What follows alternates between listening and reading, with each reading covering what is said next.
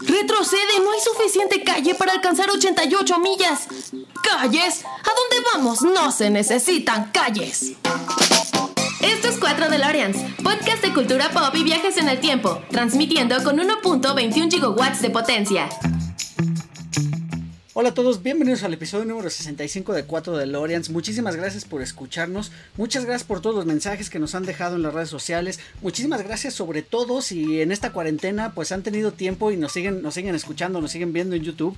Eh, de verdad, muchísimas gracias. Si ustedes nos están escuchando en un futuro y la humanidad ya, ya colapsó, pues de verdad, este, pues sepan ustedes que estuvimos por un periodo, una cuarentena de más de 80 días en realidad, llevamos ya, ya guardados. Este, pero bueno, nada, de verdad, que, eh, pues espero que todos se encuentren bien, sigan cuidándose mucho, sigan eh, pues manteniendo las, las precauciones sanitarias necesarias para, para poder salir de, de, este problema rápido, ¿no? Este episodio lo estamos grabando el día de hoy, eh, lunes 18 de mayo, y va a salir en 15 días prácticamente, que es que va a ser ya 2 de junio, 2 de junio que esperemos que ya se hayan levantado algunas de las restricciones. entonces, de nuevo, si nos están escuchando en el futuro, pues sepan que hoy seguimos guardados en nuestras casitas y espero que ustedes también. Y si ya podemos salir para el día de hoy que ustedes están escuchando en tiempo podcast, pues de verdad, de todas maneras síganse cuidando, ¿no? Porque esto, esto este, no está tan fácil, hay muchas cosas que no, sabemos, así que pues nada, no, no, no nos hace daño cuidarnos un poquito más. Y pues del otro lado de la pantalla, ya ustedes están viendo, por ahí está Poli. ¿Cómo estás, Poli? Hola, bien, gracias. Qué bueno, qué bueno. ¿Cómo te sigue tratando a ti la cuarentena y estos días de guardarse? Bien, extraño, pero bien.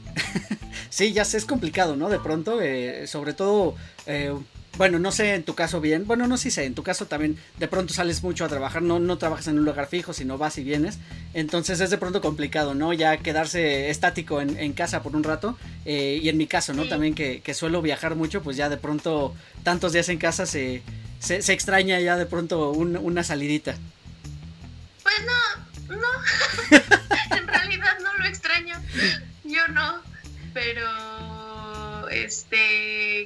es complicado ir a trabajo de repente, ¿no? Y es un poco estresante salir con toda la psicosis que hay allá afuera.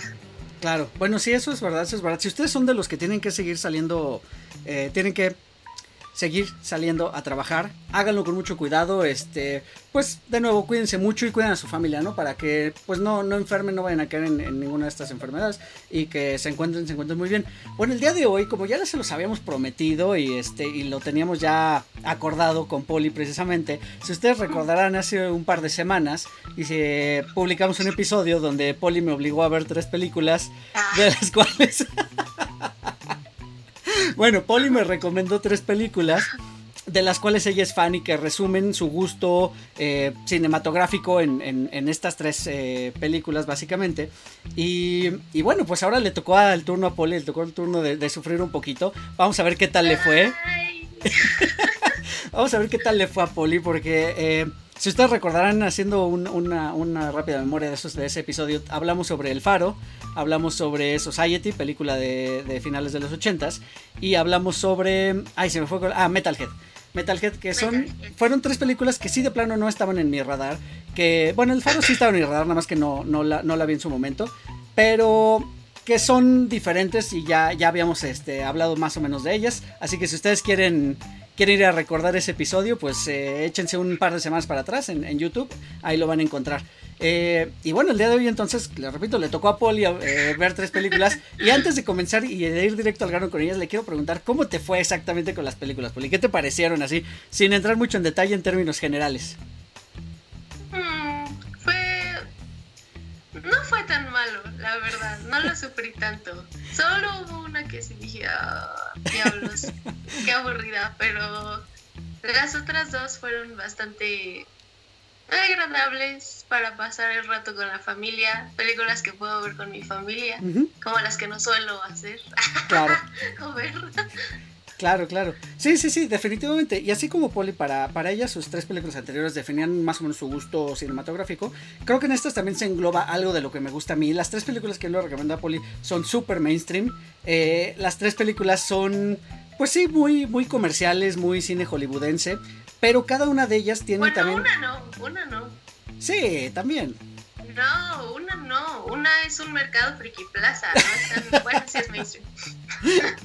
bueno, pero también, bueno, sí, es verdad, es verdad. No es tan mainstream, pero la verdad es que es una historia bien, bien eh, padre que ahorita quisiera yo platicar algunos puntos de, de por qué, está, por qué me gusta mucho esta película. Y bueno, son tres de mis películas favoritas también en la vida. Eh, de estas películas yo se las quise recomendar a Poli precisamente hablando de nuevo y eh, poniéndolos en contexto por si no escucharon aquel episodio. Queríamos como tener puntos encontrados, ¿no? De, de vista sobre películas que nos gustaran. Y bueno, me costó trabajo darle a estas tres películas porque incluso si Poli, ya saben, es más abierta también para el cine. Le gusta desde lo más básico hasta lo más complejo y desde lo más underground hasta lo más mainstream. Le gusta de todo. La verdad es que eso es una muy buena cualidad. Eh, pero bueno, por eso me costó un poquito de trabajo dárselas. Y pues vamos a entrar al, tema, Poli, si te parece bien. ¿Por, ¿Por dónde te gustaría empezar? ¿Quieres que empecemos por la primera que viste? Por la primera, la primerita que viste. ok, perfecto. La primera película que vamos a platicar el día de hoy es Sweet November del 2001 o Dulce Noviembre.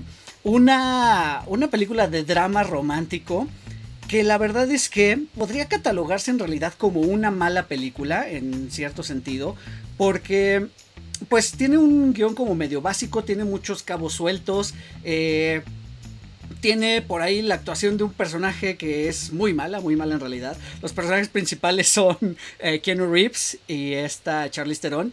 Charlize Theron sale bellísima y lo hace estupendo. Y Keanu Reeves, eh, pues es Keanu Reeves, básicamente, ¿no? Entonces ya sabemos que... Exacto, exacto. Ya sabemos que a Keanu Reeves se le da eh, más, se le dan más las películas de, acción donde tiene que poner cara de palo y ser inexpresivo. Entonces, este, pues bueno, ya sabemos, no es un gran dramaturgo, no le van a dar un Oscar.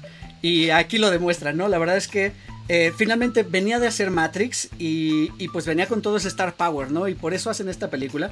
Que, eh, pues es una película de un director irlandés, se llama Pat O'Connor.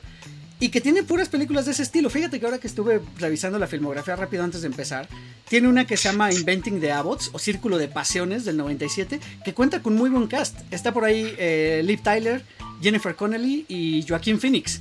Entonces, digo, todos como muy jóvenes en realidad, porque sí es una película de, amor adolescente. Pero la verdad es que pues es, es un casting que llama la atención, ¿no? Y bueno, de ahí para atrás tiene otra que se llama Circle of Friends con Chris O'Donnell, también un Chris O'Donnell muy joven. Y este. y bueno, pues, y, creo que de ahí para atrás había ganado un premio BAFTA por alguna serie de televisión también del estilo. Entonces, digamos, su especialidad son estos, estos dramedies, estas comedias románticas, tirándole un poquito al drama, y lo demuestra completamente en, esta película. ¿Qué te pareció Sweet November, Poli?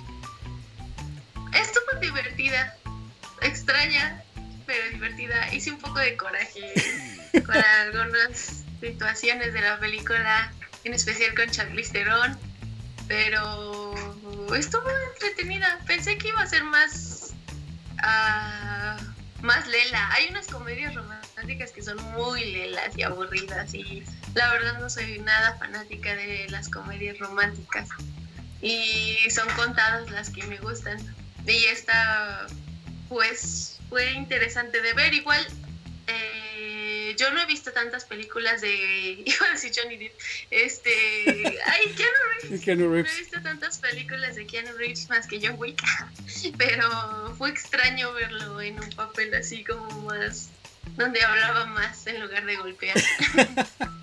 Sí, sí, completamente. Uh, Sweet November, ¿de qué va Sweet November? Sweet November es una, ya lo habíamos mencionado, un drama romántico de, pues es un personaje Keanu Reeves que es un publicista eh, un publicista muy mal actuado, por cierto, eso sí lo, debo de admitir. porque, pues sí, ¿no? Es ser, expresivo y, hace aspavientos como muy exagerados para demostrar la energía que tiene. Eh, y bueno, pues es un workaholic básicamente. Y pues por casualidad y por accidente se encuentra con, con Charlize Theron, que se llama su personaje, se llama Sara. Y esta chica es como una, pues entre hippie, liberal, eh, también con una personalidad medio rara. Este. Y, bueno, pues eh, Charlize Theron tiene un, tiene un, un, ¿cómo le podemos llamar? Como un proyecto que es, eh, pues conocer a una persona durante un mes, prácticamente llevárselos a vivir a su casa, a, un chavo, un hombre, durante un mes, ¿no? Y así lo lleva haciendo, ¿no? Septiembre, octubre y pues llega noviembre y es el turno de, de Keanu Reeves, ¿no? Porque lo conoce y, y, ella en su forma de pensar es los voy a ayudar, ¿no? Ella, ella piensa que los, que los va a ayudar de cierta manera. Eh, Exactamente, sí. Y pues precisamente de eso va, ¿no? De, pues ya se imaginarán ustedes los conflictos que tienen entre ellos en esta, pues en esta relación, eh, pues que primero es como medio forzada y después pues ya se va desenvolviendo un poquito más. Como todas las películas románticas. Exactamente, como todas las películas románticas, pero tiene un pequeño giro por ahí que igual sí nos deja eh, pues digamos que le da un poquitito de cambio, ¿no? Ahora, sigo insistiendo, es una película que puede no ser muy buena, pero eh, tiene elementos que la hacen como muy emocional. Y volvemos a lo mismo, eh, cuando platicábamos de cuando una película tiene estos elementos tramposos para hacerte sentir de cierta manera, esta los tiene, esta los tiene totalmente porque pues tiene ciertos elementos de comedia, tiene otros elementos de romance, tiene otros elementos de drama y pues sí, tiene situaciones que te hacen sentir cómodo y te pueden hacer sentir afín a la trama de lo que estamos viendo. Pues es que es como todas las películas románticas, si no te llega el corazón pues no tiene chiste, supongo. Aunque no no sé, me hizo enojar más de lo que me hizo sentir bonito. Se me hizo muy injusta y muy... Sí, muy injusta. Sí. La verdad. Bueno, vamos me enojé y dije, qué desgraciada. vamos a hablar. Es la vida. Vamos a hablar, vamos a hablar con spoilers completamente. Digo, es una película de 2001, es una película famosa. Es de esas películas que son como odiadas por la crítica, pero amadas por los fans. Eh, entonces, supongo que, insisto, la habrán visto y si no, pues échenle un ojo, la verdad es que vale la pena. Está, está interesante, está corta, está entretenida. Creo que no te aburre en ningún momento. Y, sí, o sea, y como dice Poli, es, es, chistoso ver a Keanu Reeves en un papel donde tiene que hablar más de dos palabras en, en una sola escena. Entonces, y, se ve que le cuesta trabajo al pobre, ¿no? Pero, pero bien, o sea, pues son Star Talents los dos, tanto Charlie como Keanu, y por eso le hicieron. Y, eh, bueno, lo que me gusta mucho de esta película es después de este desenvolvimiento que vemos esta relación donde pues él es un workaholic y ella es, insisto, medio hippie y lo trata de cambiar, porque aquí lo que me gusta es que ella lo que trata de hacer es como darle una pequeña lección a Keanu Reeves, ¿no? Una pequeña lección sobre ordenar, la importancia de ordenar las prioridades en la vida, ¿no? Eh, ¿Cuántos de ustedes no conocen a alguien, si es que no uno mismo lo es, es, es, es, como adicto al trabajo y adicto a ese tipo de cosas que de pronto te hacen desapegarte de tu familia, eh, novia o de los seres queridos, de lo que sea? Y, y te... Y precisamente por ponerle atención a eso, que no digo que no sea importante, eh, sí te hace desatender los otros aspectos más personales, ¿no? Y de pronto te hace olvidarte de cosas sencillitas que pues te dan como pequeñas alegrías, ¿no? Pero que en el día a día te van, pues te van este, llevando y te van haciendo sonreír, precisamente para que no termines con este estrés todo, pues sí, ¿no? El estrés de lo que es el trabajo y de, específicamente en esta situación de trabajo, ¿no? Pero en la vida real de muchas otras cosas, ¿no? Creo que esa es de las partes importantes y por qué me gusta tanto esta película. Sí, digo, al final creo que. O sea, sí se logra el objetivo del personaje de Charlize, porque sí, Keanu es como muy cretino. De hecho, o sea, la película empieza con él y su novia, ¿no? Correcto. O sea, porque tiene una novia que no es Charlize, que se conocen hasta después en su examen de manejo, ¿no? Uh -huh. Que le hace una gandallez horrible Keanu y sí. por su culpa la expulsa, ¿no? Claro. Uh -huh. Entonces, por eso le dice que ahora va a tener que llevarla a... Es que no me acuerdo bien de qué es su negocio. Su negocio... Pero bueno, el chiste es que... Su negocio tiene que ver con ahora, mascotas. Ajá, el chiste es que ahora le dice que por su culpa no tiene su permiso de conducir y entonces él ahora la va a tener que llevar a todos lados. Y pues obviamente le dice, como estás loca, ¿no? Porque es súper cretino. John Wick, pero bien cretino. y este... Y el chiste es que sí, se lo lleva, se lo lleva a vivir con ella en todo noviembre, ¿no? Le dice que uh -huh. se tiene que quedar con ella todo noviembre y pues ya se enamoran y todo lo que pasa en las películas y al final se pasa de mala onda. Porque se va a morir. Exacto, aquí Disculpen ustedes el spoiler, se te olvidó dar el spoiler alert. Sí, pues resulta que eh, pues la personalidad de, de Charlize es así porque ella tiene una enfermedad terminal, ella padece de un cáncer. Viene aquí parte de los errores de la película donde no nos dicen exactamente muy bien las cosas, o sea, nos lo explican con dos o tres líneas por ahí, una, un par de escenas también chiquititas por ahí. Eh, pero bueno, lo, ¿Mande? Con su super compa del alma, así lo explica. Sí, sí, pero lo deja como muy al aire, o sea, no, no ahondan en eso, como que tampoco es lo importante de la, de la película, ¿no? Es, es nada más como parte de la trama, es donde viene este pequeño giro que yo mencionaba. Y, y sí, en verdad, pues ella lo que hace es, eh, pues tratando también, digamos que ella tampoco es una persona que esté en todos sus cabales, ¿no? O sea, por, por lo mismo, ¿no? O sea, creo que aquí es parte del objetivo de la película, pero yo creo que, como menciona Polly, ya cuando por fin se, se enamoran y este y ella pues se niega, ¿no? Se niega a aceptarlo de esta manera porque ella no quería eso, ¿no? Ella quería que él aprendiera lo pues el significado de lo que es eh, amar a alguien y de lo que es amar la vida, ¿no? Porque ella es lo que está haciendo, ella está viviendo la vida al momento. Y sí me resulta un, un tanto eh, incongruente que alguien en una etapa terminal prefiera apartar a la gente que lo, que lo quiere a uno en vez de tenerlo cerca, ¿no? Por supuesto que uno quisiera estar rodeado de, de seres queridos, ¿no? Mientras, mientras está eh, atravesando por estos, eh, por algún momento de esos eh, difíciles. Pero, pero bueno, pues es, es, parte de la trama y eso es parte de lo que, de lo que tenía que, que pasar para la, para la historia. Y como bien menciona Poli, o sea, eh, Keanu Reeves se avienta un super speech para decirle por qué, por qué la ama, por qué se enamoró de ella. Pues sí, las, la, la, en una muy bonita escena, que además la película toma lugar en San Francisco, que San Francisco es una de esas ciudades que son como muy liberales, o sea, tiene, tiene, pues sí, como esas raíces que son muy liberales para todo, y aquí están enfrentados precisamente dos mundos, ¿no? El mundo del dinero y de, la, de las corporaciones, representado en Keanu Reeves, y el mundo de lo liberal y de lo hippie, representado en Charlize Theron, ¿no? Entonces, pues, eso abona a que la película esté, pues, eh, filmada en pues en, escen en, escenarios, la verdad es que bastante, bastante bonitos. Quien, conozca San Francisco no me dejará mentir que la ciudad es muy, muy bonita y tiene muy buenos escenarios. Y, y abonan a la magia, ¿no? Que sucede para esta relación. Y como bien menciona Poli, ¿no? Entonces se viene como este desenlace donde él hace un super speech. Que eso es, eso es lo que a mí sí me gusta de la película. Porque es un speech de cualquier película romántica donde le están explicando, te están diciendo, no, pues mira, yo te amo por esto y por esto y por aquello y por aquello, y no me importa si tienes rodillas chuecas y las dientes este, saltón, no sé, lo que sea, ¿no? Eh, y Charlize Theron la verdad es que le da una lección de vida bien ahí, ¿no? Porque le dice, ¿sabes qué? Pues yo quiero que me recuerdes así como estoy ahorita y no como voy a estar en unos meses, ¿no? Cuando estén en una etapa terminal. Y acaba la película, acaba la película donde ella lo abandona. Y bueno, queremos pensar que Keanu Reeves se llevó este aprendizaje, ¿no? Eh, eso es lo que, lo que a mí me, me, gustaría como valorar un poquito. Y me gustó... Crees?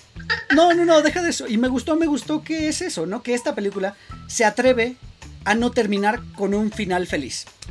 Creo que eso es lo que me gusta. Sí, lo dejó ahí todo destrozado, abandonado, enamorado, destruido. Ah. Se pasó. Pues sí, pero te digo, creo que ese es parte de los elementos que me gustan, que se atreve a hacer eso. De haber sido otra película, hubiera sido en vivieron felices por lo suficiente tiempo que pudieron, ¿no? O sea. Exacto. Sí, de hecho yo, yo llegué a un punto en el que pensé que, que él la iba a convencer de quedarse junto a ella, o sea que hasta iba a pasar cuando estuviera ahí sí en la cama muerta y él ahí junto a ella, pero uh -huh. pues no, o sea, y luego cuando, eh, justo en esa escena, cuando están como en un parquecito, no sé por qué vol me volteé rápido y yo dije, ya no está, y pensé que se había aventado así, se había suicidado, y le regresé, pero no, no fue tan Sí, no, no, no fue para tanto, simplemente se fue y ya. sí. Pero bueno, la verdad es que tiene frases muy, muy interesantes, eh, tiene por ahí unos quotes pues bastante, bastante buenos en el sentido de todos los que hayan tenido una relación de, pareja saben que las relaciones son eh, pues un estira y afloja constante. Entonces tiene muchos de estos elementos y tiene frases que hacen sentido con eso, ¿no? Hay una muy particular que creo que es él el que termina después regresando y le pide perdón por algo y le dice, híjole, deberías equivocarte alguna vez, le haría bien a mi autoestima, ¿no? Reconoce él que ella siempre tiene la razón, ¿no? Cuando, cuando están discutiendo sobre algo. Entonces tiene ese tipo de cositas que la verdad es que están, la hacen, pues sí, bastante bien. E insisto, Charlize Theron por sí misma irradia luz en la pantalla, es, es una muy buena actriz. Y pues bueno, se, se, pues sí, se carga con la película la gran parte del, del, del tiempo. Sí, y su amigo es este Lucius Malfoy, ¿no? su amigo Lucius Malfoy, Malfoy perfecto, Ajá. exactamente, sí. Pelón. Ese, así es, así es. Que también es un giro interesante, ¿no? Cuando conozco a ese personaje, es otro de esos personajes que están, eh, pues que también le dan onda a la trama y, y, y, pues se hace que se extienda un poquito más el universo. Él fue mi favorito. Sí, sí, sí. Por ahí, ¿sabes qué? Tiene por ahí unas eh, cosillas también que son medio, que yo decía al principio que no concreta. Y pues es esta relación con el pequeño niño que sus papás no quieren. eh, la relación con los vecinos. O sea, como que te dan Ay, pequeñas... Sí, te dan pequeñas probaditas y lo abandonan, ¿no? Porque es eso, es una película facilona, es una película muy, muy fácil, pero muy, muy entretenida y muy disfrutable y pues sí, para verla en familia, definitivamente. Sí, está bonita. Está bonita. No me torturo esa. Que bueno, me, me da gusto que la hayas eh, disfrutado aunque te haya hecho enojar la, la situación Ay. con, con el final. La verdad, sí. Qué injusta es la vida. Bueno, tú misma lo dices, así es la vida también de pronto, entonces... Pues sí. Bueno, pues si quieres vamos a pasar a la que sigue de, de estas otras dos que nos quedan pendientes. ¿Cuál quieres, ¿Cuál quieres tratar ahorita? Nos quedan dos que están muy interesantes y creo Tú que son más... Creo que son, ambas son bastante más profundas. eh, no profundas en el sentido de la gran trama o cosas por el estilo, sino que tienen muchos aspectos que me gustaría de pronto platicar. Pero pues no sé, ¿tú quieres que yo escoja por cuál? Sí. Ok. ¿Qué te parece si vamos entonces por eh, Al filo del mañana? Edge of Tomorrow. ya vieron la cara de Polly, creo que esta no la disfruto del todo. Eh, ¿qué- a ver, antes de entrar, ¿qué, qué, qué te pareció Edge of Tomorrow? Es de esas películas que yo digo que son de señores. Ok, a ver, ajá. Ay. Ay, o sea, siete minutos y yo estaba así. ¿Cómo crees? Diablos. No me gustan ese tipo de películas, tengo que decirlo. Ah, es demasiado. Demasiado. oh, no sé cómo decirlo. Ay, no, no sé. Es demasiado CGI por todos lados. Demasiado patriotismo estadounidense por todos lados. Más o menos, Es- ajá. Creo que sí te dormiste. No, es mucho. No, creo que te dormiste Sí. en algún punto. Interesantes como lo de los loops, ¿no? Ajá. Eh, y yo pensé que iba a ser algo más interesante hasta que te dicen cuál es la razón por la que pasa eso. Y sí me costó mucho trabajo verla, se me hizo eterna la película. No te puedo creer, ajá. Pues, sí, tiene mucha acción y Ujú. Tom Cruise y todo eso, pero no es mi película. Bueno, Edge of Tomorrow ya lo, ya lo mencionaba hace un ratito, del 2014, dirigida por Doug Lyman. Eh, este director quizá no le suene porque no es un director muy renombrado, pero es un director de películas de acción, literal. Tiene por ahí Señor y Señor Smith con Brad Pitt y Angelina Jolie. Tiene por ahí Jumper, que es una película, ah, tiene buena premisa, pero no está del todo bien con este, con Anakin Skywalker. Eh, tiene American Made, eh, la historia de Barry Seal, este doble agente de la CIA que traficaba eh, con droga desde Colombia hasta Florida. Y la verdad es que esa película sí es muy interesante y también te mantiene, te mantiene atrapado. Eh, tiene por ahí Fair Game con Naomi Watts y Sean Penn. Y por supuesto es el autor, bueno, el director de la primera película de Born Identity. Que eh, yo sé que a ustedes no les gusta Born y no lo quieren por ser Matt Damon. Pero eh, la verdad es que son muy buenas y son precursoras de las películas de John Wick. No lo pueden negar. Yo no la he visto. Yo no la he visto. Pues son también películas de acción muy interesantes. eh, un, un agente que no recuerda y bueno, todo el mundo lo quiere matar y descubre que tiene super habilidades y a todo el mundo mata y a todo el mundo golpea y pues sí, prácticamente John Wick, pero unos 10 años atrás. Entonces, No, no es John Wick. luego entraremos en una discusión sobre John Wick porque también John Wick se me hace de lo más básico.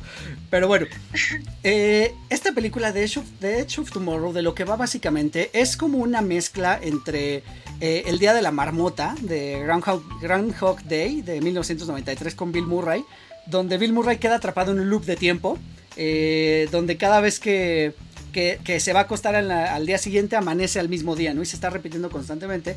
Y también lo que me gusta mucho es que es como una mezcla entre entre también como Starship, Starship Troopers de 1997, esta película de Paul Verhoeven donde pelean contra... Invasión se llamó en, en, español y en Latinoamérica. ¡Ay, es súper mala! Sí, sí, sí, la verdad es que es mala, pero es una película que salió en el 97, imagínate, yo estaba muy chiquito y cuando la vi me quedé impresionado por las escenas de acción, todo esto de... En siete cada fin de semana. Correcto, correcto, correcto, correcto. De hecho ya platicamos de esta película muy, un poquito en algunos episodios atrás cuando hablamos sobre películas de acción y que también fue de las primeras películas donde pues pudimos ver esto, ¿no? Como esta organización militar y todo el mundo unido contra, contra los aliens. La verdad es que tiene como esta mezcla de las dos cosas. Y, bueno, es esto, es, es Tom Cruise, que es un personaje. Aquí encara a un. Pues a un Qué casualidad, mira, también es como un publicista, un jefe de marketing, que pues por cuestiones de la guerra, resulta que hay una guerra donde nos invaden unos aliens y están dominando al mundo, entonces pues todo mundo está enfocado a, la guerra y pues él se dedica a hacer como la propaganda, ¿no? De, la guerra, pero en realidad es un cobarde, ¿no? Es un cobarde que no tiene ese heroísmo, no es el Tom Cruise heroico que conocemos en Misión Imposible. En Misión Imposible, exactamente. Es, es un Tom Cruise de ojos bien cerrados, pero más chafa. Ah, sí, más o menos, más o menos, sí, sí, sí, por ahí va la descripción. Y bueno, poco a poco, pues eh, digamos que también se ve obligado a entrar en batalla, ocurre un accidente y bueno, se ve implicado en una explicación que nos dan que no es del todo verosímil, pero es lo de menos para la historia, porque se queda atrapado en este loop de tiempo, ¿no? Donde cada vez que muere, pues revive el día, bueno, vuelve a empezar el día donde, donde va a morir, ¿no? Entonces, la verdad es que aquí, desde que arranca, y sí no, no entiendo bien por qué dices, Poli, que te, que te aburrió, porque desde que arranca empieza con muy buen ritmo y ya no te suelta. Avanza, avanza, avanza y no te suelta. Y además, espera, podría ser una película que parece repetitiva. Eh, de hecho, incluso el Día de la Marmota es más repetitiva en este sentido, ¿no? Cuando vemos a, a, a Bill Murray repetir su día, pues sí, lo vemos haciendo las mismas cosas. Aquí lo vemos repetir el día pero desde diferentes ángulos y lo vemos encontrarse con callejones sin salida que tienen que ir sorteando. Es como si él estuviera en un laberinto y tuviera que irlo sorteando. Entonces, de verdad, empieza a avanzar, avanzar, avanzar, regresa, avanza, avanza, avanza, regresa, avanza, avanza, avanza, regresa. Pero eso no resulta tedioso, por lo menos no para mi gusto. Y creo que tiene un buen manejo de guion. Y, de la, y la dirección y, obvio la edición, pues también están súper bien hechas para que no pase esto, ¿no? Para que no vuelvas a decir, ay, ya, ya despertó otra vez y vamos otra vez a lo mismo. no es mi estilo de película, de verdad. O sea, sí te digo, tiene cosas interesantes. Sí llega un momento en que me quedé viendo así como, a ver, creo que ya va a empezar a mejorar. Pero es que todo es tan falso.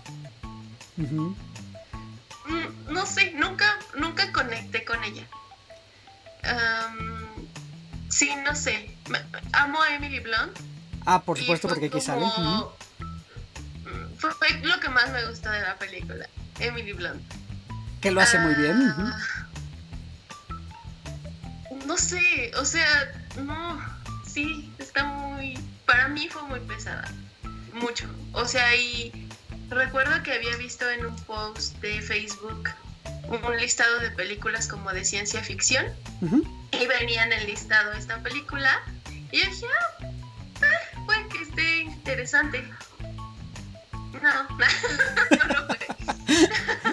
Pues mira. es que es una idea, no es novedosa. No. Pero creo que sí está padre. O sea, es una idea buena. Eh, pero la invasión alienígena está muy chafa. Bueno, ahí sí, cabe reconocer que los, los aliens no están tan bien eh, desarrollados. Y no por el diseño, ni mucho menos. Simplemente se me hace algo chafa. Pues Mira, yo al contrario, yo creo que si el diseño le falta un poquito, porque si son unos aliens que se mueven como, como si fueran unos pulpos medio raros, se mueven de manera muy frenética que no, no logras apreciar detalles. Eh, pero también creo que pasan a ser personajes secundarios en realidad.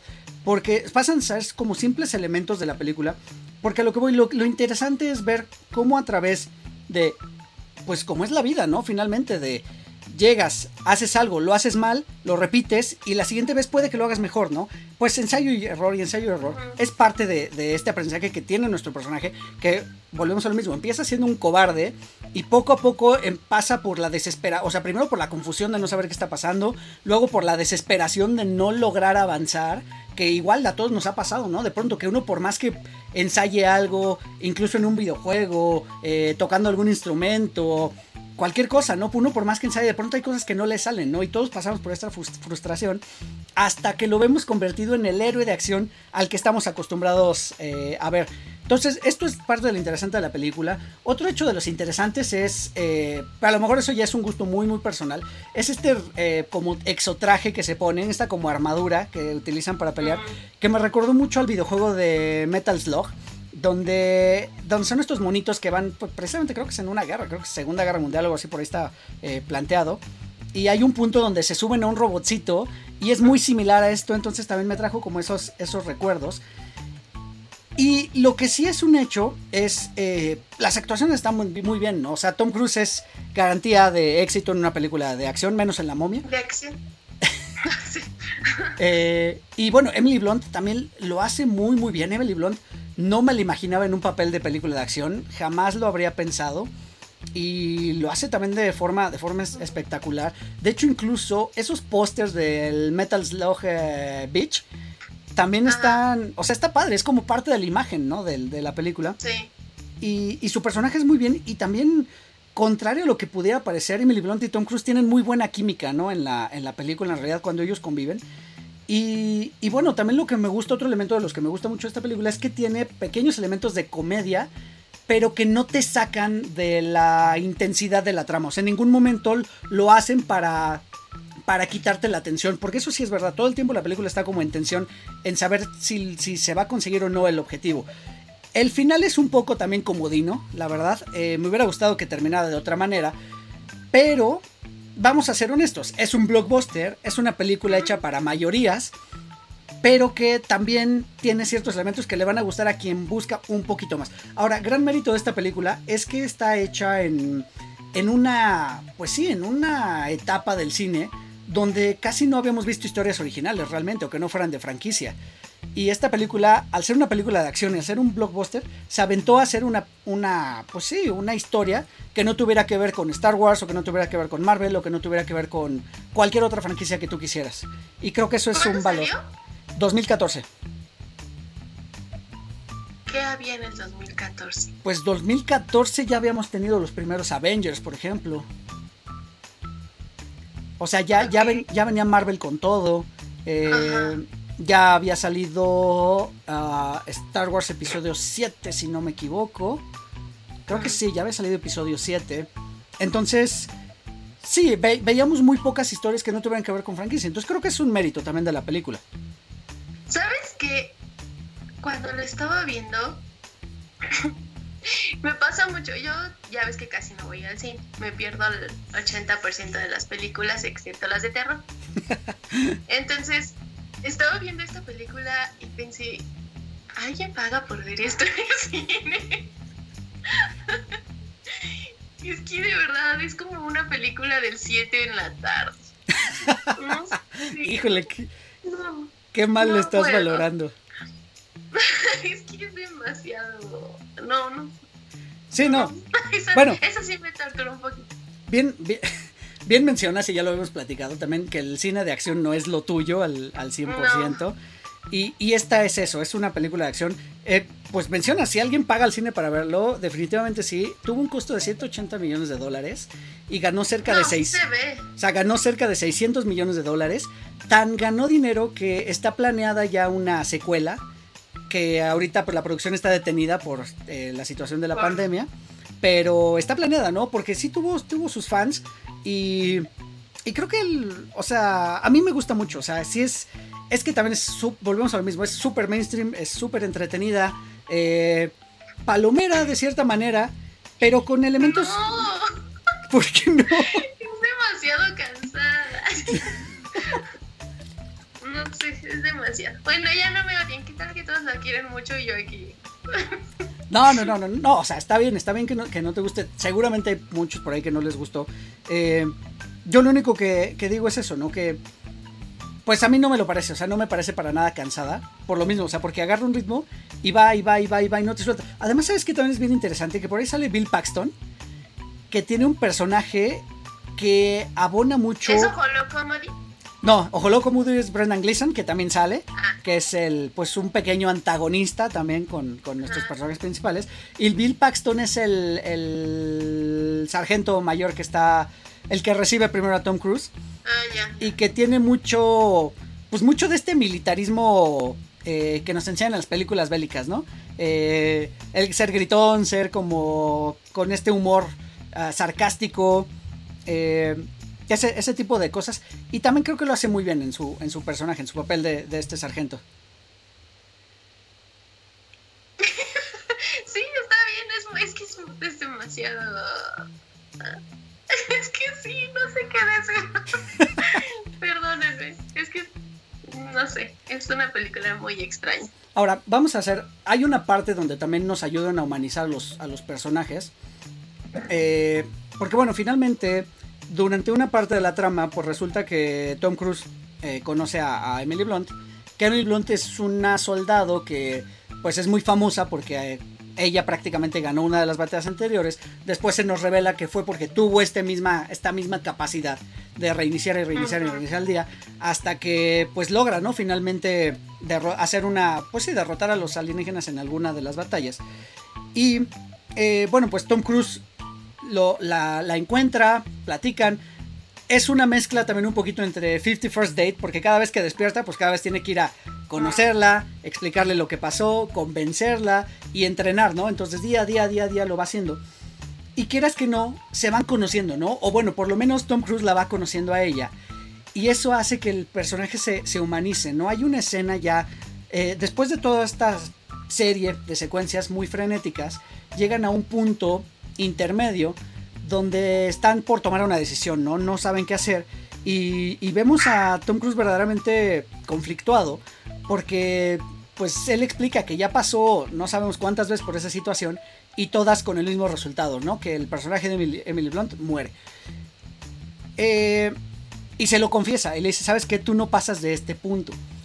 Y hay una frase, la verdad es que, insisto, muy, muy bonita porque también nos hace ver lo humano de los personajes, no más allá de los héroes de acción que son. Nos lo hace ver humanos porque sí, mismo Tom Cruise le dice, ¿sabes qué?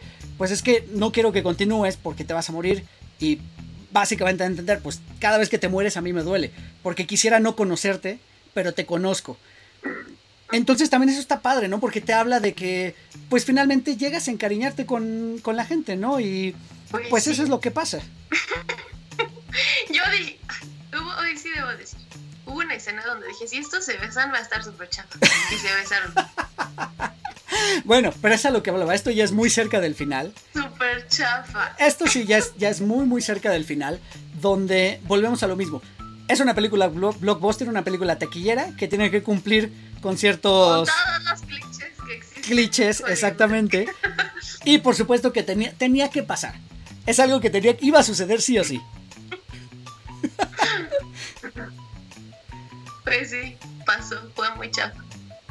Y bueno, eh, pero, pero, posterior a esta escena del, del, beso que Poli tanto dio, pues viene también unas escenas, pues bien padres, ¿no? De un sacrificio, de, de, sí, o sea, porque incluso Emily Blood le dice, ¿sabes que Sabemos que ninguno de los dos vamos a salir de esta, ¿no? Entonces es como una despedida, eh, digo, no es para lágrimas, por supuesto, pero también es como emotiva, pero son cosas que no tiene el cine de acción, digo, por lo menos yo que sí estoy acostumbrado a ver bastante de acción, hay muchas que no los tienen todas tienen su momento de vamos a morir, amigos, vamos a morir, pero lo haremos como héroes. ah, claro que no, hay muchísimas que no lo tienen. Hay muchísimas que es yo soy el mero mero y, y nada me va a pasar. Y de hecho es eso, también es parte importante. Casi todas las películas de acción carecen de un eh, riesgo latente para el protagonista. Y creo que esta sí lo tiene digo, salvo tu mejor opinión, yo sí lo veo acá, bueno, pues literalmente, o sea, vemos morir a los personajes una y otra y otra y otra y otra y otra vez. Y, y cada de las veces que mueres de chin, o sea, es como, pues sí, es como quedarte atorado en un videojuego, ¿no? Es como, chin, ahí voy otra vez desde el principio, chin, ahí voy otra vez desde el principio. Y eso es lo que sucede, o sea, por eso creo que tiene estos elementos que a mí me, o sea, sí me resultaron pues bastante, pues bastante estimulantes, bastante entretenido y... Y eso, que, que es muy movida en realidad, o sea, no, pues sí, solamente puedo entender tu postura desde el punto donde no disfrutas las películas de acción de esa manera. Sí, ah, sí, la verdad no soy tan de películas de acción. Eso sí, tengo que decirlo. Sí, es, son raras. Siempre he pensado que son de señor. Desde que era niña. bueno, por ahí debe haber también eh, chicas podescuchas de Cuatro de Lawrence que les gusten las películas de acción. Ah, sí, claro, yo creo que sí. O sea, es algo, es algo muy mío, ¿no? O sea, hay películas, es que estoy pensando en películas de acción que me gusten mucho. John Wick, por ejemplo. Muchísimo. Porque, me, pero me gustan mucho las, eh, ¿cómo se dice? Las coreografías. Ajá, claro. Me gustan mucho las coreografías.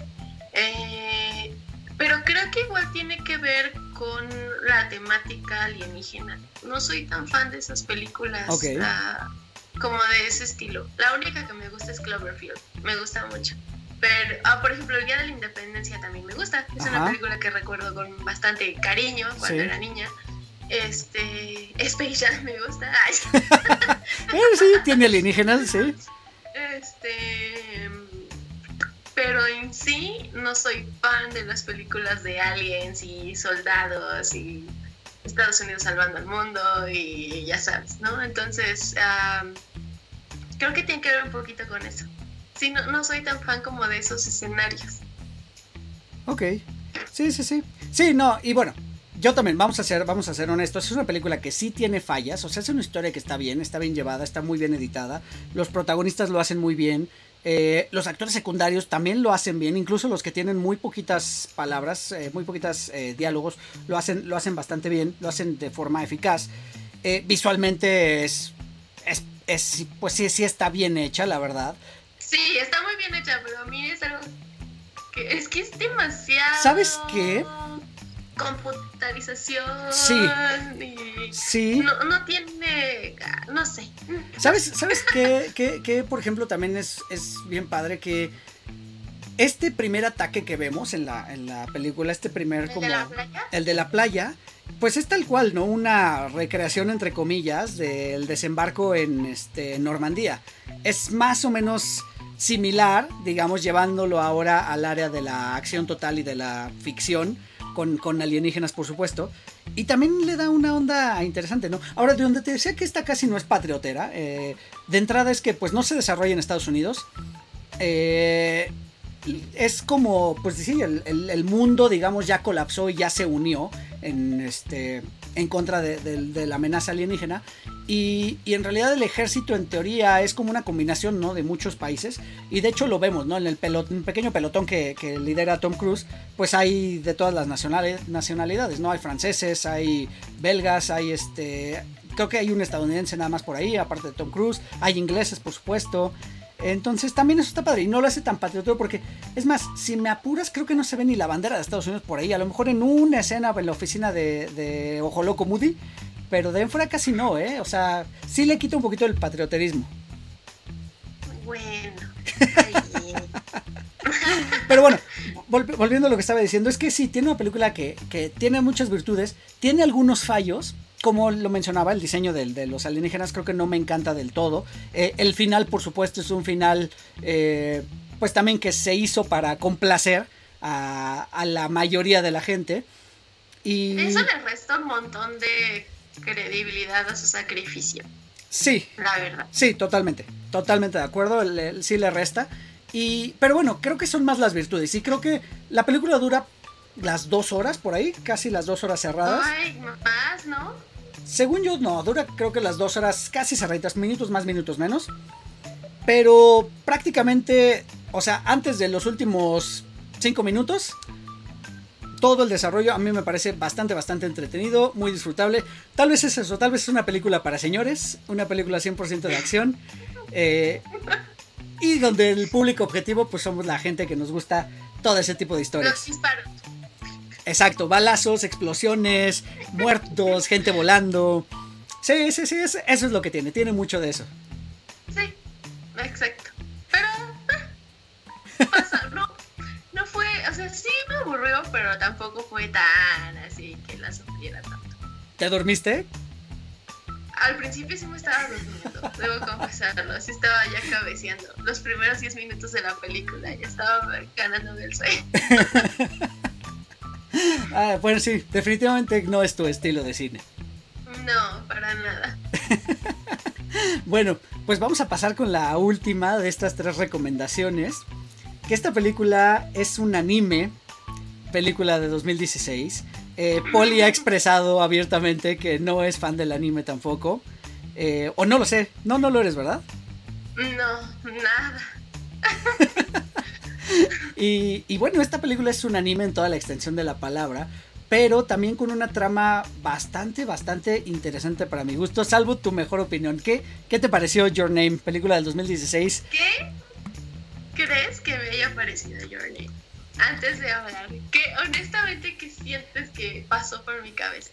Fíjate que estoy muy... No, la verdad es que estoy curioso de qué te pareció. Te voy a decir por qué. Porque cuando eh, me dijiste, ah, ya estoy viendo una de las películas que me recomendaste, y me dijiste, pero no quiero decir nada, entonces dije, híjole, ¿Cuál es la que está viendo? ¿Cuál es la que está viendo? Te voy a ser honesto, yo pensé que era al revés, que Your Name te había aburrido y que y que Edge of Tomorrow te había parecido más interesante. Pero si fue al revés, entonces creo que Your Name por ahí siento que no te desagradó del todo. No, no me desagradó para nada. Para nada. Esa película ya desde hace tiempo la quería ver. Uh, a mí me pasa algo muy extraño con las películas de animación en general. No me gustan las películas animadas. No me gustan, así me cuesta mucho trabajo verlas. He visto, últimamente he visto muchas películas animadas porque cuarentena y hay que estar en familia. Uh, Sing me gustó. Eh, soy muy fan de Zootopia, también me gusta mucho. eh, y curiosamente hay películas de este estilo de Your Name que disfruto bastante. De hecho, la mayoría de las películas del estudio Ghibli las disfruto mucho. Sí. ¿no? Eh, creo que son películas bien interesantes, ah, con historias bien locochonas, porque al final Oriente es un mundo completamente diferente al nuestro. Y eso siempre lo hace muy interesante. Y Your Name, yo la quería ver por a las actuaciones que habían dicho mis compañeros en el medio que estaban muy bien hechas. Entonces tenía muchas ganas de revisarla. Eh, la vi doblada, no la vi en idioma original. No la aguantaría. este y me gustó bastante, es una historia bastante interesante. Eh, está muy bonita. De hecho, hasta mi hermana me dijo, ay, estás llorando. le dije, no, no estoy llorando, está bonita. O sea, sí la disfruté. La verdad sí me atrapó. Eh, al principio me estaba confundiendo un poco porque así son ellos, ¿no? O sea, sus historias siempre se salen como de lo que podrías creer que va a pasar en realidad, ¿no? Y sí hubo momentos en los que estaba así de, ¿what? La disfruté bastante, me gustó mucho. Qué bueno, me da gusto que la hayas disfrutado porque la verdad es que es una película así como mencionas bien interesante. El director es Makoto Shinkai, quien es el escritor de la misma novela en la que está basada la, película. Y bueno, como dato, dato ñoño, dato interesante, es que es la película de anime más taquillera de todos los tiempos. Eh, logró rebasar a El viaje de Chihiro, que quien, quien, ostentaba ese título, que la verdad también es una... El viaje de Chihiro es una película que yo no comprendo, la verdad es que me gusta a secas, no me parece la gran obra del estudio Ghibli, me parece que hay mejores. Yo no la he visto. Eh, es, híjole, creo que no sé si te vaya a gustar, la verdad, es, es como lenta, es, es, rara. Es muy estudio Ghibli, pero no sé, tiene algo que no me termina de, encantar. y la gente la ama, ¿no? Toda la gente la ama y a mí no me encanta, ¿no? Me parece más interesante, por ejemplo, el, Castillo Vagabundo. Eh, me gusta muchísimo más. Pero bueno, pues volvemos al mismo. En gusto se, se rompen géneros. Y bueno, pues esta película logró sobrepasar esta, esto, esto de, ser la más taquillera ¿no? de todos los tiempos en cuanto a anime. Y la verdad es que arranca muy bien, arranca como una comedia juvenil, esa es la verdad. Es como una pues como una película dirigida a teenagers, ¿no? Dirigida a adolescentes. Con una premisa muy, muy simple y muy básica y que no es tampoco nada nuevo, que es eh, un intercambio de cuerpos. Es un chico... Ajá. Es que, ¿sabes? Eso es lo interesante. O sea, yo pensé que se iba a ir por ahí la película cuando... es, que justo es, por eso te digo que Oriente es un mundo completamente diferente al nuestro. Porque aparentemente va a tomar un camino Sí. Y resulta ser otro. Y tal vez ellos, yo, yo no conozco tanto de la cultura oriental, la verdad. Y a lo mejor ellos tienen ciertos clichés como los, los que veríamos aquí. Y a lo mejor por eso al inicio de la película crees que va a tomar un camino y resulta ser otro. ¿No? Como dices esto de un viernes de locos en Japón, este, el intercambio de cuerpos. O sea, es algo que a lo mejor dices, ah, ya sé por dónde va y de repente claro. viajes en el tiempo, un pueblo desaparecido, todos murieron, ¿qué está pasando? Entonces está bien padre. Sí. Está bien interesante. Sí, sí, sí, totalmente de acuerdo. Eh, decíamos eso, intercambio de cuerpos, el chico un día despierta en el cuerpo de una chica y viceversa, ¿no? Y lo que es muy, muy interesante, más allá de eso, es cómo se empiezan a conocer entre ellos a la distancia, digamos, cada uno viviendo la vida del otro, cada uno a su manera eh, y bueno, la película aprovecha prácticamente porque en todo este relato se nos va pues como dos tercios de la película. Eh, antes de este giro de tuerca que sí es inesperado, la verdad es que sí, sí te sorprende. Eh, pero bueno, aprovecha muy bien para que conozcamos a los personajes, ¿no? Tanto a Taki como a Mitsuha.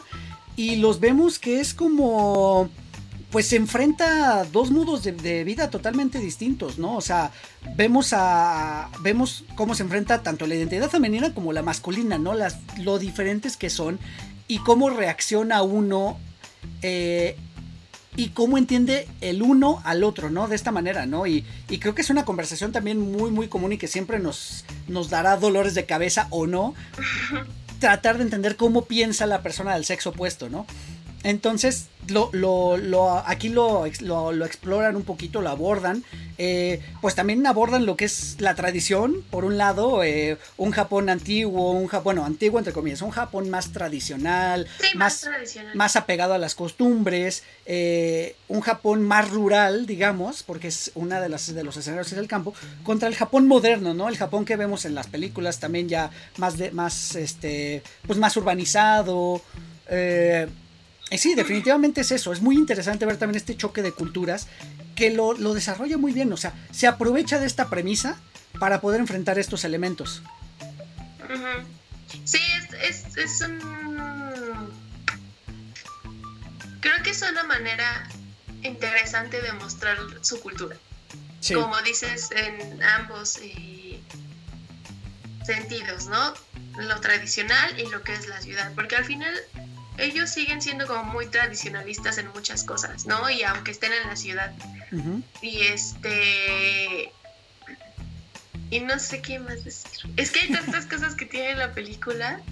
O sea, una de las cosas que me gustó mucho es cuando la chava se anda ligando, bueno, la chica en el cuerpo del chico. En el cuerpo de Taki. salir. Es que no me puedo acordar cómo se llama la señorita aquí. Ay, la señorita. Híjole, se me fue también ahorita su nombre. No, no me acuerdo de Bueno, tiene un nombre muy chistoso. Y que como lo, comprende súper bien cuando es la chica, ¿no? Y, cuando no es ella es un reverendo imbécil. Entonces, este, Totalmente. Esas cosas están como súper divertidas. Y este. Y creo que pasó, en esta pasa algo similar como lo que quería hacer Charlize Theron en la película, que es darle una lección de vida, ¿no? O sea, como de qué cosas pueden ser importantes o qué cosas no son tan importantes. Y creo que ambos se complementan en ese sentido, ¿no? Eh, porque Mitsuha está como súper clavada en querer ser una persona de ciudad, ¿no? Y dejar ese pueblo, y qué horror, qué aburrido, no hay ni cafeterías, bla, bla, bla. Y el otro chavo la neta es que el tipo, o sea, sobrevive literalmente, ¿no? O sea, ni siquiera tiene una vida tan padre, solo trabaja, va a la escuela y ya, ¿no? O sea, correcto. Como que a él ya no le sorprende para nada la vida. Como que solo existe y ya. Entonces está padre cuando empieza a hacer esta combinación lo que puede aprender cada uno, ¿no? O que en realidad tiene valor y qué no. Porque ya ves que cuando va con la abuelita, así al bosquecito o no sé dónde, como que ahí entiende muchas cosas, ¿no? O sea, lo que realmente debería tener valor en así es. el mundo. Sí, sí, sí, sí. Y de hecho, así como lo mencionas, eh, dándonos estos aspectos como de comedia, pian pianito te va llevando por estos elementos que, que bien estás platicando ahorita. Pero de verdad te lleva de la mano a, a, momentos cómicos que sí, en mi caso sí me hacían soltar la carcajada. En realidad me parecieron, como mencioné, muy, muy graciosos. Y luego de pronto, pues los elementos fantásticos van avanzando, pero van avanzando sin que te des cuenta. No sé si te pasó que de pronto ya no te importaba el saber por qué estaban cambiando de cuerpo, ¿no? Sino simplemente pasaba y ya. Eh, y, y, bien, como mencionas también, eh, da un aspecto y una visión muy, muy interesante de esto, de sobre todo de... Nos quiere dar a entender también muy, muy fácil de cómo las mujeres son más observadoras en cierto sentido, ¿no? Porque precisamente esta, esta la jefa de, de Taki, que no nos acordamos ahorita su nombre, ella se da cuenta, ¿no? Y dice, es que un día eres eh, muy dulce, eres genial, eres...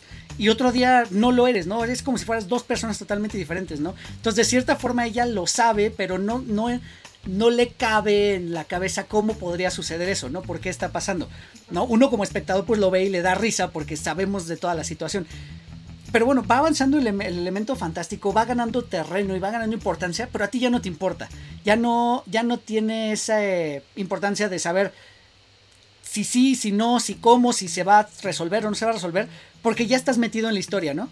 Y en eso de pronto nos cae el tercer acto y sí nos cae de golpe como un balde de agua fría, porque viene este giro de tuerca que sí no, por lo menos yo no me esperaba, la, la, primera vez que la vi me sorprendió muchísimo y donde nos empezamos a enterar que en realidad esto, como mencionas, y mencionabas al principio, aquí spoiler alert para todos, eh, vienen estos, aparte del cambio de, de, de, cuerpo, no es solo cambio de tiempo, es cambio de, de, que diga, no es, no es, solo cambio de cuerpo, es cambio de tiempo, sí, cambio no de, de, época, pues no de época, ¿no? Porque son como tres años lo que tienen de, desfase más o menos. Sí, no, no, simplemente tiempo, ¿no? Y, uh -huh. dices como, wow. aparte que el que no pueda recordar nada, ¿no? Claro, ¿no o te sea, desesperó eso? Cuando, ¿cómo? Que si no sentías desesperación de que no, no podían recordar. Había pasado entre ellos y era obvio que ya estaban como enamorados, ¿no? Uh -huh. Pero creo que es bien frustrante de repente verlo y, y, y, que dices es que tengo que ir allá, pero ni siquiera me acuerdo dónde es, uh -huh. solo tengo imágenes en la cabeza y tengo que ir y tus amigos así sí. pero buena onda porque te dicen pues va, vamos, no, igual y podría estar loco, igual y no, pero le creen y sí es como bien frustrante, ¿no? Uh -huh. uh, que no recuerde nada. Ah, vamos sí. a ah, este. ¿Sí? Entonces, no sé. Eh, se me hizo, es, esa parte se me hizo como súper bonita. ¿Sabes? Eso es lo que siento que tienen mucho en Oriente. Lo que mencionabas ahorita de que te deja de importar la lógica. Uh -huh. Ellos lo hacen mucho, son como muy mágicos. Claro. O sea, siento como que es, toda su, su, forma de ser es tan, o sea, es como tan eh, contrastante, porque son para mí la cultura más avanzada tecnológicamente, pero al mismo tiempo viven bien sumidos en las tradiciones. Uh -huh. Entonces creo que todo eso es lo que reflejan en, en, en, sus películas y por eso lo das como por sentado. Claro. No estás esperando, a ver, ¿por qué? Pero no, pero ¿por qué cambiaron de tiempo? Porque creo que aparte nunca lo explican, simplemente no. pasa, uh -huh. ¿no? O sea, es como una enseñanza de vida, como algo que tiene que pasar porque así es el destino y solo es una nueva oportunidad sí. que le dan a, a, Mitsuha y a todo el pueblo, ¿no? Uh -huh. y, y, y, eso es lo interesante de sus historias, que no estamos buscando una explicación, porque dentro de todo tiene una lógica. Sí, no sé, de, crea, sus, crea sus propias reglas y las respeta, en ningún momento Exacto. las rompe. Y eso es muy interesante porque bien mencionas, o sea, ahorita eh, si uno piensa en Japón, pues piensa en las grandes urbes, ¿no? Piensa en Tokio, piensa en los trenes súper rápidos, eh, pues sí, ¿no? Piensa en esta urbanidad en que viven para arriba, ¿no? Edificios, edificios y más edificios. Pero también es cierto que dan a notar con su, pues, nos, nos enseñan al mundo su cultura y cómo siguen envueltos en este misticismo, en esta, en esta inocencia, ¿no? De la magia. Ya lo mencionábamos también hace, un poquito en algunos episodios, que es más inocente que creer en la magia, ¿no? Entonces, también, lo, y lo demuestran aquí, ¿no? Por precisamente, ya no importa por qué sucede, sino qué es lo que va a suceder y qué lecciones van a aprender de eso, ¿no? Y es precisamente por eso que el tercer acto, el tercer acto de la película es cero comedia ya. Ya no te ríes, la verdad es que es más cargado al drama. Eh, ya saben, yo soy súper chillón para las películas. Yo sí lloré en un par de ocasiones, en dos muy particulares. Cuando nos enteramos de la tragedia, ahí yo lloro muchísimo. Y cuando viene esta despedida, también, ¿no? O sea, porque es súper doloroso, ¿no? Que, que por fin, como dice Poli, eh, al final te vas dando cuenta que ellos se enamoran el uno del otro, ¿no? Sin conocerse siquiera, ¿no? Sin, sin siquiera haberse visto, ¿no? ¿no? No saben cómo son físicamente el uno del otro, ¿no? Simplemente están enamorados por esta convivencia que tienen. Eh, y, y bueno, entonces cuando llega ese momento donde se despiden, porque también se despiden y no sabes qué va a pasar, ¿no? Y vuelve a entrar esta frustración de, ya, ya se conocieron, ¿por qué? ¿Por qué se están separando? eh, pero bueno, eh, y viene después ya un pequeño segmento de, de, acción y de qué va a pasar. Y también sientes verdaderamente el suspenso de que cualquier pequeño detalle y algo podría salir mal. Sí, ya sé, es súper desesperante esa parte cuando están intentando evacuar el pueblo uh -huh. y que el estúpido papá no le hace caso y, sí. y ella va así, hasta yo decía, pobrecita, no se ha cansado de correr, de correr. Y este... Pues sí, creo que esa parte en la que no sabes, ¿no? Si sí se salvaron, si no se salvaron.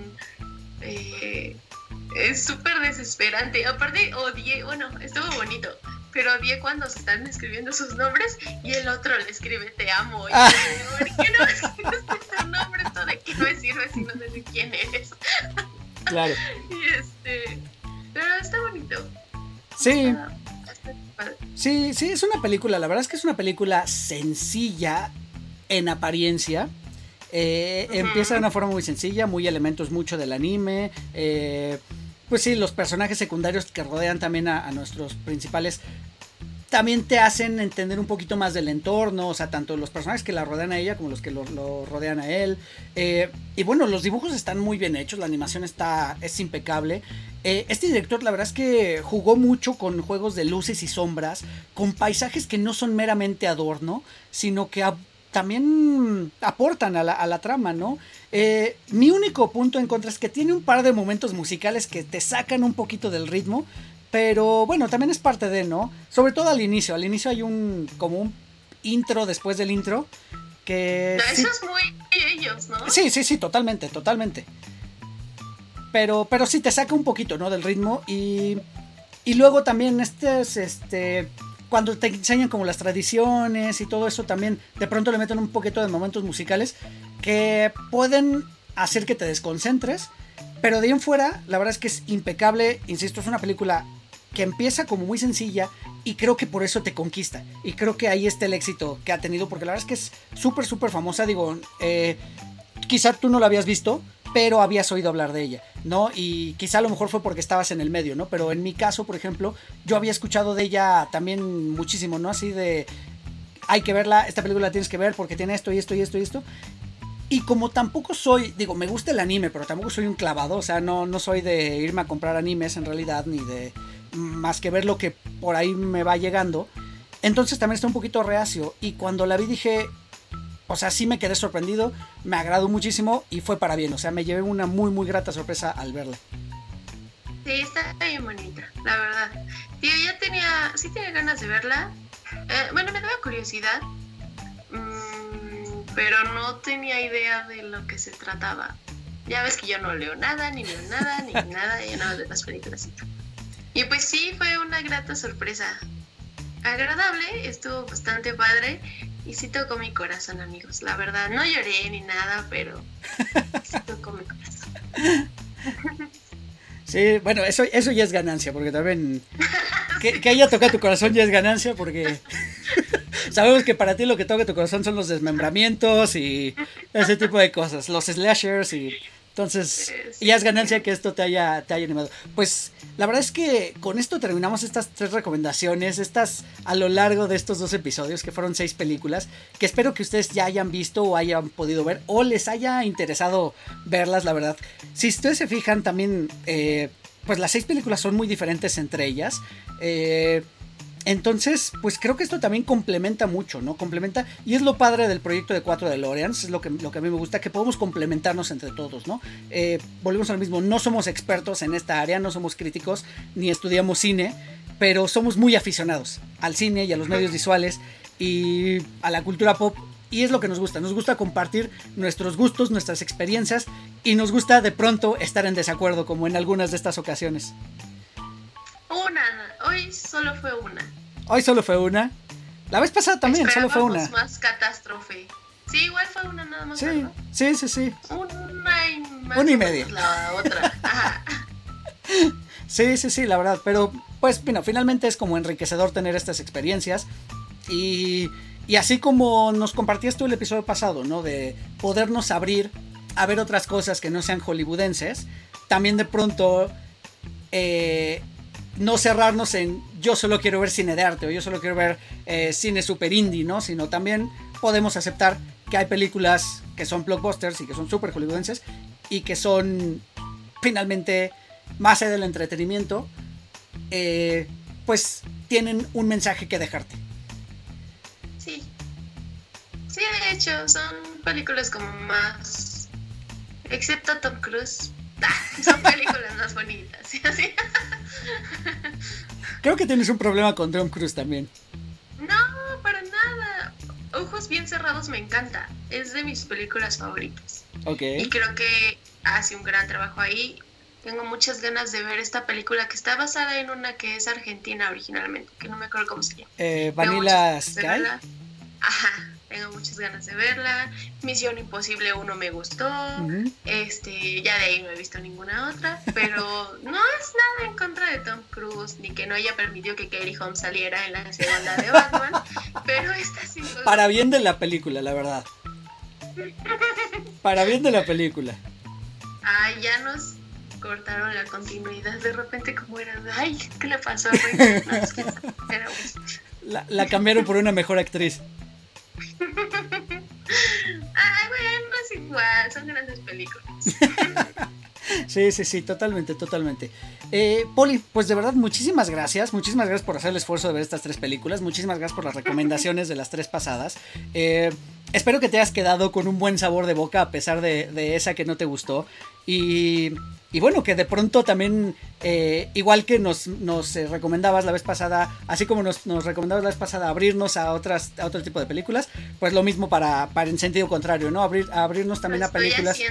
Sí, sí, sí, que, que parezca que no tienen digamos como tanta carnita, pero siempre, siempre hay algo, ¿no? En algunas. Hay unas que no, definitivamente, pero sería incapaz, yo sería incapaz de recomendarles algo que no es, que no tiene algún punto interesante que analizar o que nos deje algún resultado, pues sí, más allá del mero entretenimiento y de pasar dos horas sentado viendo la tele. Ah, eso sí, como yo, por ejemplo. Poli, pues de verdad, muchísimas gracias de nuevo por el tiempo, por esta grabación. Tus redes sociales, Poli, ¿dónde te encontramos? Poli Huerta en todos lados. Perfecto, bueno, pues ahí está Poli, también Poli está en el grupo de 4 de Loreans, igual por ahí nos leemos y este dejamos post y todo. Siguen las redes de 4 de Loreans, 4 con número de Loreans, así como se escucha. Pues eh, de verdad, muchísimas gracias por seguirnos escuchando en estos tiempos de, de, de pandemia, en estos tiempos de coronavirus y de cuarentena. De verdad, espero que todos se encuentren muy bien. Por favor, cuídense mucho. Eh, vamos a seguir conviviendo en las redes sociales mientras nos hacemos compañía en estos tiempos complicados, pues de por, por estos medios digitales, ¿no? De verdad, muchísimas gracias por escucharnos. Ya saben, yo soy Eric Motelet, arroba Eric Motelet en todas las redes sociales. El micrófono está abierto. Cualquier cosa que quieran venir a platicar, ya saben, me echan un mensajito y nos ponemos de acuerdo. Y pues nada, los, los, este, de verdad, de nuevo muchísimas gracias. Ya saben, pueden escuchar el podcast en formato de audio en todas las plataformas de podcast y pues últimamente en YouTube. En YouTube ya saben, está todo nuestro archivo. Por si quieren, ahorita se aburren y quieren ir a ver desde el episodio cero, pues ya desde, desde ahí está también para que vean eh, cómo los episodios han pasado ya desde el 0 hasta el 65. Ya es un, un ratote, ya son una buena cantidad de episodios. De verdad, muchísimas gracias a todos los que nos escuchan. Eh, sin ustedes, pues esto no, no tiene sentido. Poli, de nuevo, muchas gracias por tu tiempo. Eh, y esperamos tenerte pronto de regreso otra vez aquí en 4 de Lorenz. Claro que sí. Perfecto. Bueno, pues muchísimas gracias de nuevo a todos. Nos escuchamos el próximo martes. Bye. Adiós a todos.